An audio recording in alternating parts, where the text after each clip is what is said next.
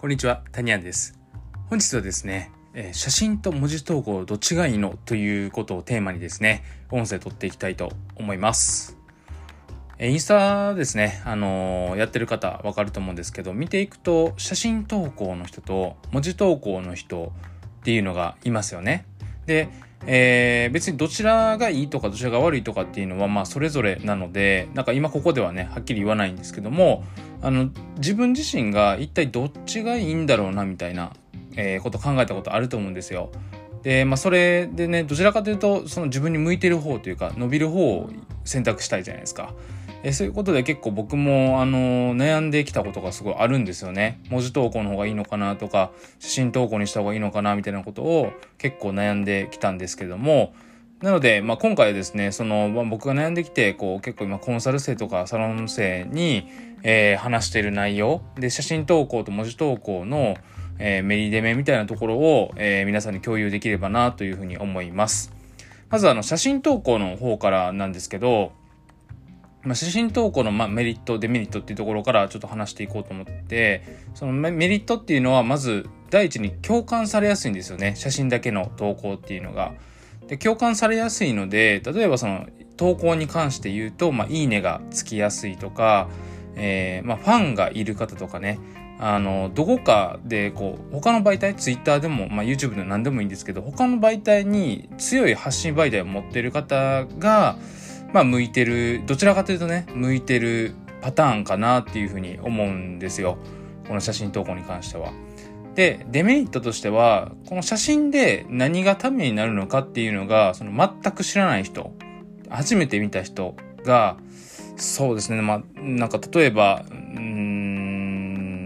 自分の何でしょうこうプライベートというかどこかの風景をバチって写真だけ撮られててもその写真自体が綺麗だったとしても綺麗以外にためになるかどうかっていうのが出ないじゃないですか。なので飛ばされやすいんですよねその全く知らない方に向けては。これが例えばその、まあ、有名人もそうですしどこかですでに強い発信媒体を持っている方っていうのはもうその時点でそのファンなのでその写真に対してすごい勝手にって言ったらあれなんですけど感情移入をしてくれるんですよねだからもうその時点で投稿してくれること自体がもう有益なんですよでもえー、そうじゃないパターンの場合ですよね。まあそれほとんどの方になってきちゃうと思うんですけど、えー、写真何がためになるの何、何がこれこれを見ることでためになるのかっていうのがやっぱ分かりづらいっていうところが、まあデメリットですね。なので、保存とかフォロ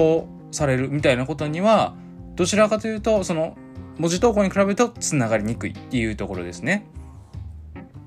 なので、インスタで集客していきたいとか、そのフォロワーを増やしていきたいみたいな、えー、方にとっては、やや不利なんじゃないのかなっていうのが僕今まで写真投稿と文字投稿やってきて、えー、思っています。一方で文字投稿に関してなんですけども、これも一言で言えばコンテンツ要素が強いっていうことですね。まあ、写真の方はま共感されやすい、えー、文字投稿の方はコンテンツ要素が強いということです。この投稿を見れば、その何につながつながるのかっていうのが、写真よりもやっぱり分かりやすいんですよね。分かりやすいので、文字投稿でも文字がしっかり書かれているので、もう何でしょう、考えなくてもパッて見たら、もう一発で認識できるんですよね。例えば、えー、おしゃれな神戸カフェ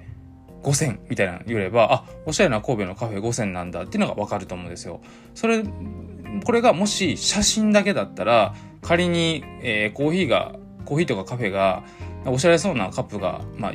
5つとか並んでたとしても、わかんないと思うんですよね。これが、おしゃれな、えー、神戸のカフェなのか、えー、それとも大阪なのか、海外なのかとかね、わかんないし、これが一体何のためになるのかっていうのがさっき言ったようにわかんないんですよ。で、これ文字一発入れるだけで、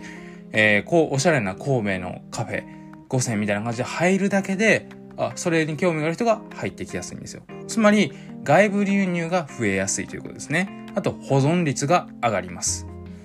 えー、デメリットに関しては、えー、共感が少なくなります。まあ、なぜかというと、まあ、ほとんどのその文字投稿っていうのは、俗人性がなくなるんですよね。つまり人が入らない状態になるんですよ。コンテンツ感が強くなると、えー、人がそこにいないような状況になるんですよね。だから、いいねは増えないです。で、えー、俗人感が今言ったようにないので、ストーリーとか別の場所、別の場所で、えー、その俗人感っていうのを出していかないと飽きられやすいんですよね。え、こういったデメリットがあります。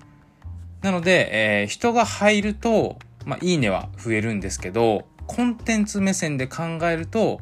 まあ、いまいちなんですよね。その、えー、なんでしょう、今のその人が入るといいねは増える。けども、コンテンツ目線で考えると、写真に関してはいまいちという感じ。なので、えー、まあ、ま、まあ、今のをね、まとめると、その、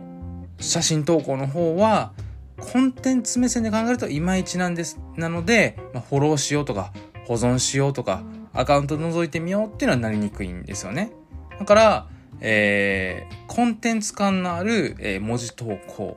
っていうのは人が入らないので、その人に興味がある、もしくは共感するという点でいいねはつきにくいんですけど、ためになったから保存しようとか、どんな人なんやろうっていうことで、プロフィールに飛ばれたり、他の投稿を見られたりっていうのが、文字投稿の方にはあるということですよね。